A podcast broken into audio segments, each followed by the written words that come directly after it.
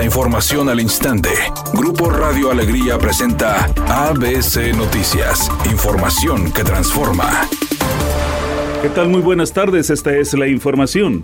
Nuevo León bajó la pobreza extrema en un 50% de acuerdo a cifras del Consejo Nacional de Evaluación de la Política de Desarrollo Social. Agregaron que la entidad pasó del 2.1% a un 1.1% dentro de los indicadores de la Coneval. A través de sus redes sociales, el gobernador Samuel García felicitó a Marta Herrera, secretaria de Igualdad, por lo que consideró ha sido un gran logro histórico. Asimismo, de acuerdo al estudio de medición de la pobreza del Coneval, se arrojó que 453 mil personas que habitan en el Estado han superado esta condición de pobreza extrema.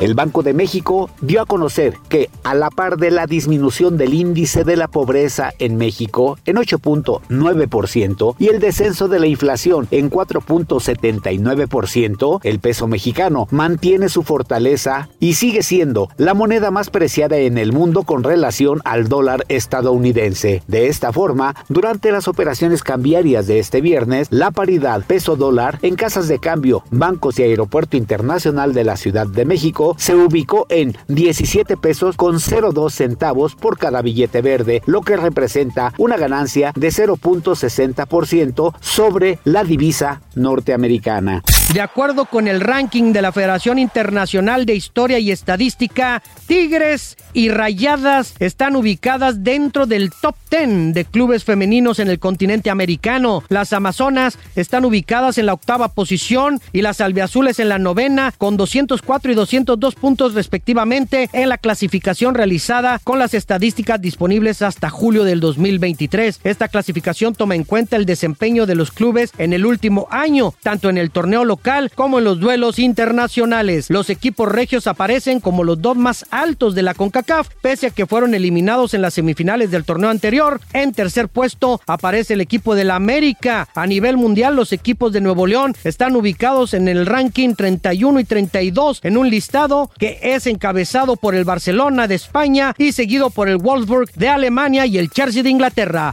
La actriz Gal Gadot afirmó que los jefes de DC le aseguraron que desarrollarían juntos la tercera entrega de Wonder Woman. Sin embargo, fuentes con conocimiento de esta situación mencionan que no es así. La tercera cinta de la heroína no está en desarrollo en DC Studios y también comentaron que al parecer no hay planes para llevar a cabo ningún proyecto relacionado con la Mujer Maravilla. Gal Gadot sugirió por primera vez la continuación de la cinta en una entrevista, alegando que Wonder Woman podría no estar completamente muerta. Aunado a esto, en un perfil que le hicieron a la actriz de Israel para la revista Flandot, dijo que es un personaje que tiene mucho más para entregar. Sin embargo, los estudios parecen no pensar igual.